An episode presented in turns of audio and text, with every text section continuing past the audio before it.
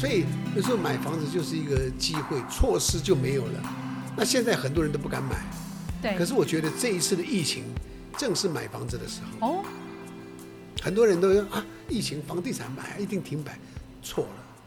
越是疫情的时候，这个时候买房子是对的。为什么？谁也不能出门嘛，经济都在萧条，货币都在贬值，能够增值的只有两个东西嘛，房地产，再来股票。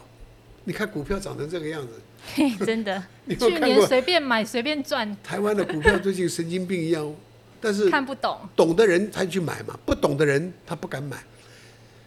今年新开户有三百万户，都是年轻人，年轻的韭菜们，年轻的那种啊，去买一些小，他们就是说，因为从一万点进去的人到现在，你看七千点了，随便买好了，不会不会笨到买到那个贴壁纸了。你只要买到有名的股，大概都赚钱了。七千点的随便买都赚钱了。那股那房地产也是一样，因为货币那个世界景气都是一样，全世界都不好的时候，那货币一定是贬的，因为大家都在印的，美金也在印钞票，人民币也印钞票，欧元也印钞票的时候，台币一定是跟着走嘛。所以币值贬了，你你用什么去保值？你要说，哎，台湾两千三百万人口，呃，那慢慢人类越来越少，少子化啊，房价会崩跌啊，啊对，那个是负面的。那谁不想有一个房子呢？因为很多人没有房子，那很多人都会这个努力的打拼，还是要有买房子、租房子。不说，就算你不不买，你租房子，你看看你租到十年、二十年以后，你房子还是别人的，你替别人在缴贷款。租房子的理很多人都不懂，租房子理论就是替别人缴贷款的。租房子才是一辈子的屋奴，有听过这个理论？对，也许你你这个租房子的金额啊比较便宜，好像比较便宜，其实没有比较便宜。租房子最近的租金越来越贵了耶。是啊，为什么租越贵？因为利息贬了，然后房地产涨了。那我的房地产涨，我我为什么要便宜给你？那你看中台北的中山东路多少店面关了，你去问他卖不卖？他一动都不会卖，因为他有钱的哪里有差？就是当他可以蹲得下去的时候，他有一天他会弹起来的。他就在等嘛，他他们已经有经验了，因为那些买房子的人以前，他们以前就是这样等起来的。可能中孝东路四十年前，我告诉你，一个店面大概两百万都没人要，四十年后你看看一个店面快两亿，哇，那就差多少？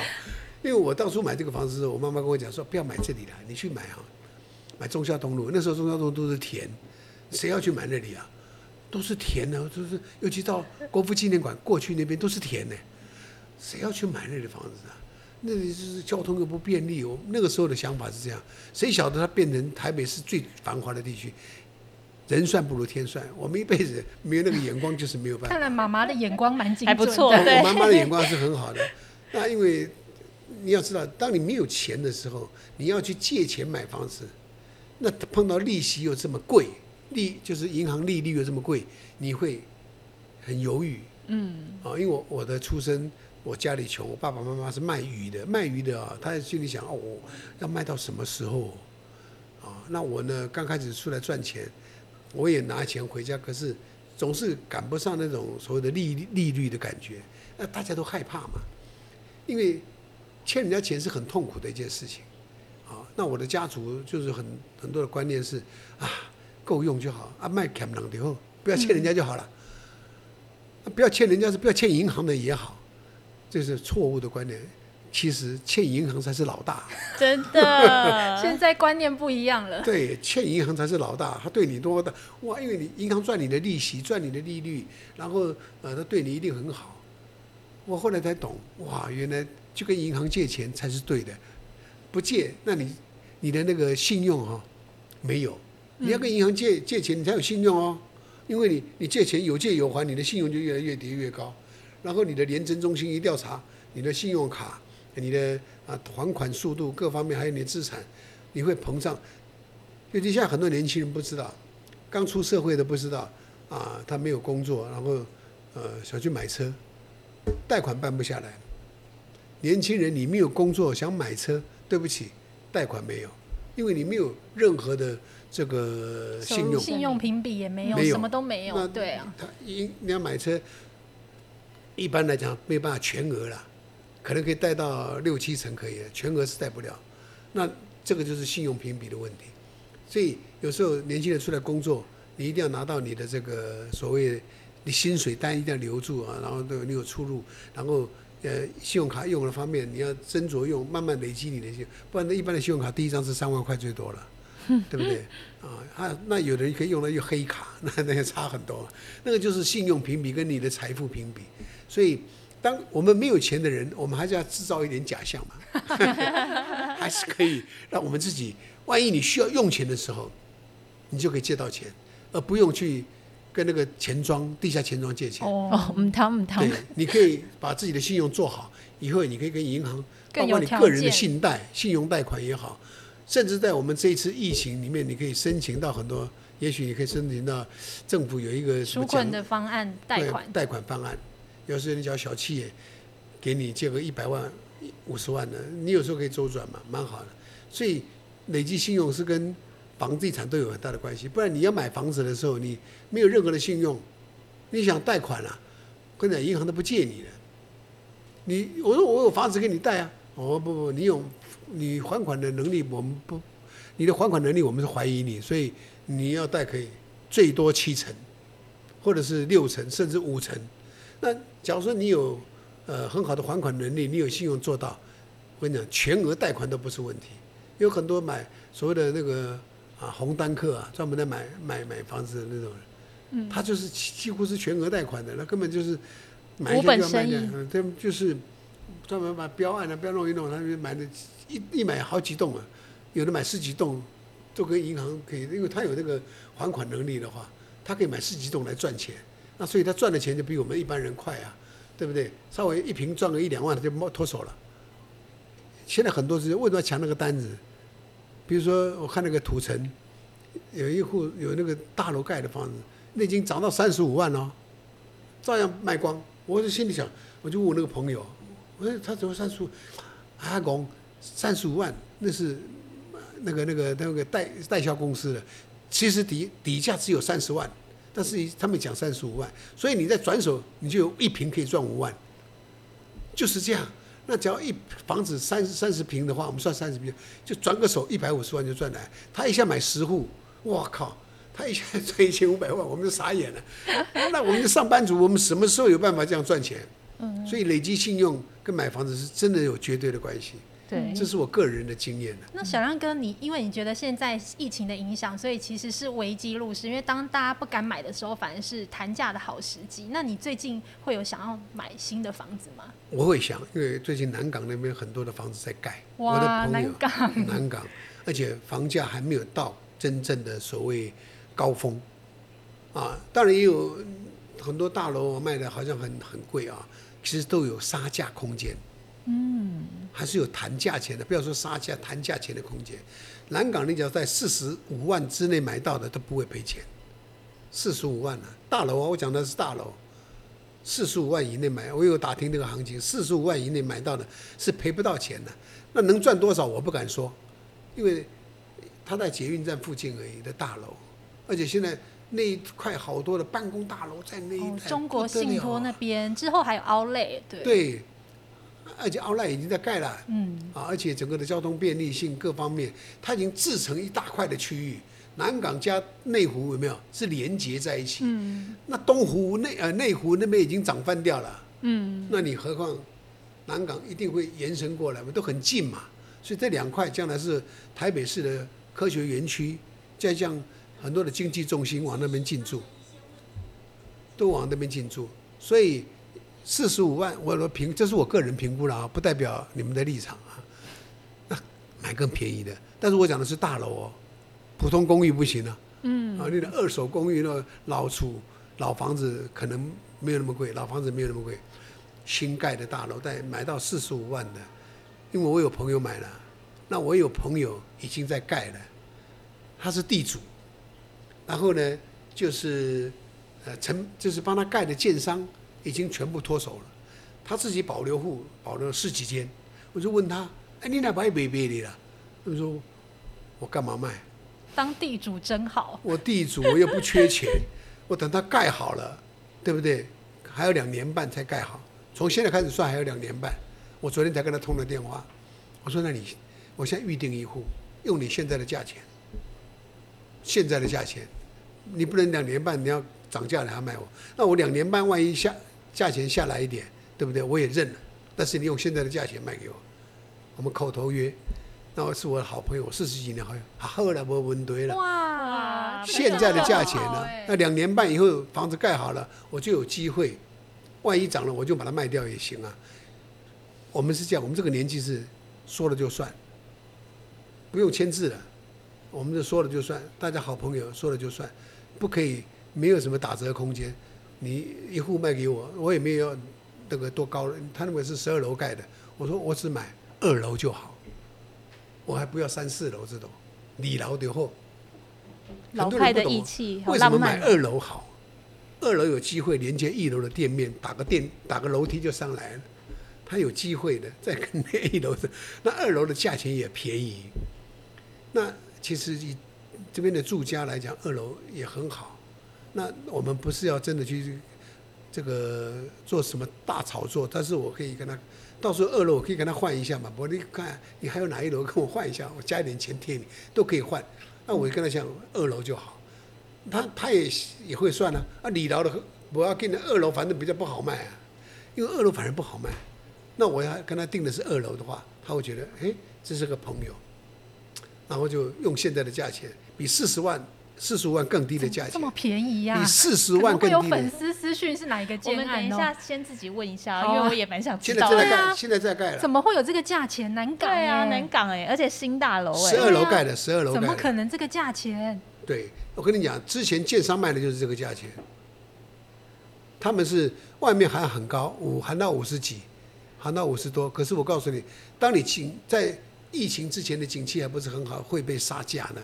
那建商只是想把脱手以后拿钱来盖，所以他们就是会卖到这个我们讲的那种红单客，红卖给红单客的价钱，你不可能说很高。对，没错。因为人家我给你买五户，我一买八户，这种他他就卖了，量大他就可以杀价嘛。你你这你这个我一次买五户买六户，我问你。新盖的房子，五买五六户，价钱是不是可以杀？假如说你买一户，当然都给你倒打扣扣扣扣扣。可是买五六户，甚至买十几户的，啪，价钱就很好杀。他们是这样杀的，所以我就说那个建商都卖完了。哦，我说这么厉害，他说他自己保留十几间，砸归间是他自己地主的，所以我才有机会跟他讲说，比四十五万更低的价钱跟他口头说你啊无力的告急哦，三十来平也不大。我说我买得起，那你也信任我，你到时候盖好了，我们就就那个了嘛，我们就好朋友，换瓦这我都好啊，我滚堂过来立的储，我来贷款贷款，我就先处理掉，好吧，我就把银行钱给你就好了，我可以贷到八成九成的话，我就先那个，我的心里想法是这样，两年一半，我也许还有机会赚到一笔小钱，这个都要提前部署了，超前部署，那因为有这种机会的好朋友。当然，这个是私人的啦，啊，所以有时候人际关系很重要。那我们最后一题来问一下小亮哥好了，你有没有给一些那个现在想要买房子的年轻人一些建议？其实哦，现在年轻人我不建议他们马上就买房子。假如说你薪水在五万块以下的，这个时候你假如说一个人生活，那你还可以有机会哦。假如是你一对夫妻，哦，那就可能要。深思熟虑，你可以从远的蛋白区开始买，做投资性的，因为远的地方你买了它会涨，它会随着岁月慢慢调涨，所以从小房子慢就从蛋白再慢慢换到蛋黄，你不能一下子看的都是蛋黄最贵的，你当然买不下去了。所以我说以前我是从新农路的三段呢买到了。那在那个年代，那是很遥远的一个地方，交通又不便利，我就从那里先买。而且我更早以前，我爸妈买的是，呃，大概四十几年前买的是新店，那个在现在叫中正路。以前那个地方啊，哇，荒！我我我记得我国中三年的那三年岁月，我家前面是稻田，后面就是稻田，崇光女中，以前是田中央的房子，全部都是田。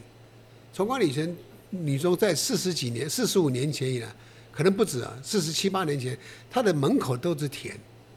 那我就国中都住在那个地方住三年，所以我就知道啊，那个时候我只能住坐公路局到从这个那个时候叫十二张路啊，坐公路局到公馆，或者是到台北火车站换车，而且公路局大概每半个小时还是四十分钟才一班车而已。哇！那个时候交通非常不便利。那我父母亲就是从那种地方。搬到这里来，就是从蛋白一直翻，一直翻，一直翻，翻到蛋黄。所以买房子，年轻人你们不要急着想买蛋黄嘛，你一定从蛋白区飘远，当做存钱一样。然后呃，现在要先存到一点投机款，第一桶金一百万，你就可以买到很遥远的地区。像以前我们的观念是买土城呐，啊，那里那房子很旧又呃这个呃很遥远。可是你现在的土城就不得了了，岁月一变，你就有机会了。那就是要从现在还有人呢，我看到还有之前都前几年都是林口嘛，嗯，淡海嘛，对，一直冲嘛，林三淡，但是要挑对地方哦，你挑不对地方，还是不容易涨哦，啊，因为淡海在深入里面去也好贵啊，我看到好多豪宅啊，嗯，哇，可是都空在那里，涨价比较不容易啦，对，对，因为那个地方当然还是可以买了。但是你要买，那个都是投资客去买的比较多了。自己要住，第一个交通，它的轻轨好像还没到那个，也还到不了那个地方哦。你还要有车才行。嗯。但是是，假如说价钱不错，做投资性的，呃，还可以。因为我我看到的是都是那种所谓的像地堡这样子的豪宅了。我看到这豪宅了。那我有已经有朋友在那边买了，买的就是六日度假去，去度假去看海，装潢的跟真的一样，那就不会记住。可是价钱也买的很贵，我觉得他们都买很贵，可是他们有钱，他不差。我说那你买这里度假用，然后这么贵？他说现在是觉得贵，他说过几年你就不觉得贵了，因为慢慢的这里社区形营造起来以后，人一多起来，他就。咣就上来了，那很奇怪的，因为台北市这种老房子，到最后很多人都会住不下去，就往那里去了。嗯。因为都更都不了嘛，怎么都没办法都，所以很多人还是会往林口啊，或者是呃，甚至板桥再进去再下去的那个新庄啊，比新庄还要再新去的树林吗？哎，树林对，回龙树林，因为那里都有捷运呐、啊，嗯，捷运到回龙啦。我已经有朋友，我们报界的一个大哥已经住在回龙了，养老啦，漂漂亮亮的豪宅买的。我一看，哇，大哥买了这里，OK 了，捷运呢，回龙有捷运啊，有的，所以到很方便。所以他已经半退休，也不太开车，哎，价钱很便宜，他买才买十几万一平的时候，怎么会不能买？嗯。现在光是大楼的造价一平都要十六万呢。对啊。好的钢骨结构一平造价都要十几万呢，那就买十几万就是买 买造价而已，所以是可以买的。回龙到树林都是可以买的，在这一带，因为它有刚好有捷运可以到的，那个那个那个那个新芦线嘛，那个叫什么线？我有坐过，我知道。所以其实还有很多的这个蛋白区，看起来好像呃价钱。呃，不是很贵的话，都是可以做投资标的，尤其对新人朋友，而且不要买大，二十平以内你能买得起的，你不要买五十平、六十平，千万不要二十平、二十来平，你先投资，等到你这个房子付清了，你再去把它卖掉，再去换另外一个，但这个也是好一点的房子了，就是慢慢换，以十年做一个计划，十年做一个计划，慢慢换房子，这样子你可以累积财富。也比较不会有压力，啊，因为有时候现在看多少人无薪假、半薪的都有，那这万一你房地产你付不出来，很多人就是怕付不出来那个贷款嘛，那你在量力而为情况这样小那种蛋白区的房子，我想有时候家人资助一点，你还是勉强可以把它付掉。就算你付不掉，把它卖掉好了，你还是有一笔钱还在身上嘛，嗯、对不对？没错，嗯，卖掉还是有一笔钱在身上，不用怕。买房子是万一真的没钱就把它卖掉嘛。真的不行，就把它卖掉嘛，重新再来过嘛。所以房地产一般啊、不容易太不容易失败太多，除非你真的是买到真的很贵很贵的这个高价的地方了。一般你看台北那种一一一一坪三百万都有人在买，这这这是伤脑筋。最近新闻昨天才看的新闻，就在附近吧。就我看了一次买八户，然后不知道几十亿就付清。现金付清，昨天的新闻。贫穷限制了我们的想象。对，都完全限制我们的想象了。我们觉得怎么可能？我们哪有那么？我们有个一亿，我们就好开心了，对不对？啊，但是所有，所以我们不能跟这些人比的时候，我们从这个小，就是从小地方开始作业。当你的经济能力是小的时候，就从小的地方开始作业，不用不用去承担那么大的风险。我觉得买房子。很多人说：“阿贝，我要自己住。”No No No，我买了很多房子都没有自己住过，都是做投资性的。我真的住是住在这里，其他都是用投资性的。我等它多少涨一点再说吧。我说我那个板桥那个朋友的房子是，他买二十二万五千一平的时候，当涨到三十万一平，中介公司就问你要不要卖。那我的朋友说三十万了，好，他考虑一下。啊，他那时候不缺钱嘛。啊过不到两三年，三十五万、四十万，到现在五十万，十年，十年哦，二十二万五千到现在五十万，十年，你熬得住这？所以我都觉得十年计划对买房子是好像，哎，不错的，是一个不错的计划。买到买到一个房子，十年计划，因为不可能短时间十个月，那个是炒短线的，是比较危险的，而且。平常讲，除非你是那种真的是红红跑红白红红单客，不然的话，一般都会放一段时间。而且因为现在还有那个两税合一在，七月一号要上路喽。他们之前有有这个状况的啊，啊，现在旧房子十大概几年以前的房子还是用旧制嘛，对，所以比较好一点。那买房子这个税的方面你要进去注意，假如说你没有自这个买了就可以放自用住宅进去，税会差很多。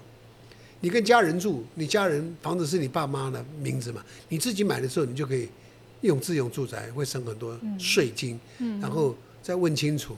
我觉得这样子是对年轻人买那个第一栋房子是很重要。只要你你有第一桶金，你就可以考虑买遥远的蛋白区做投资性的房子，不要买大，二十平以内的，二十平。假如说一平十五万也不过三百万，你拿一百万去，你还有两百万的空间的贷款而已嘛，那慢慢贷，而且假如你付得起两百万贷款，现在很便宜啊，嗯，一个月几千块而已，真的是就话三四三四千块而已，嗯，你还付不起嘛？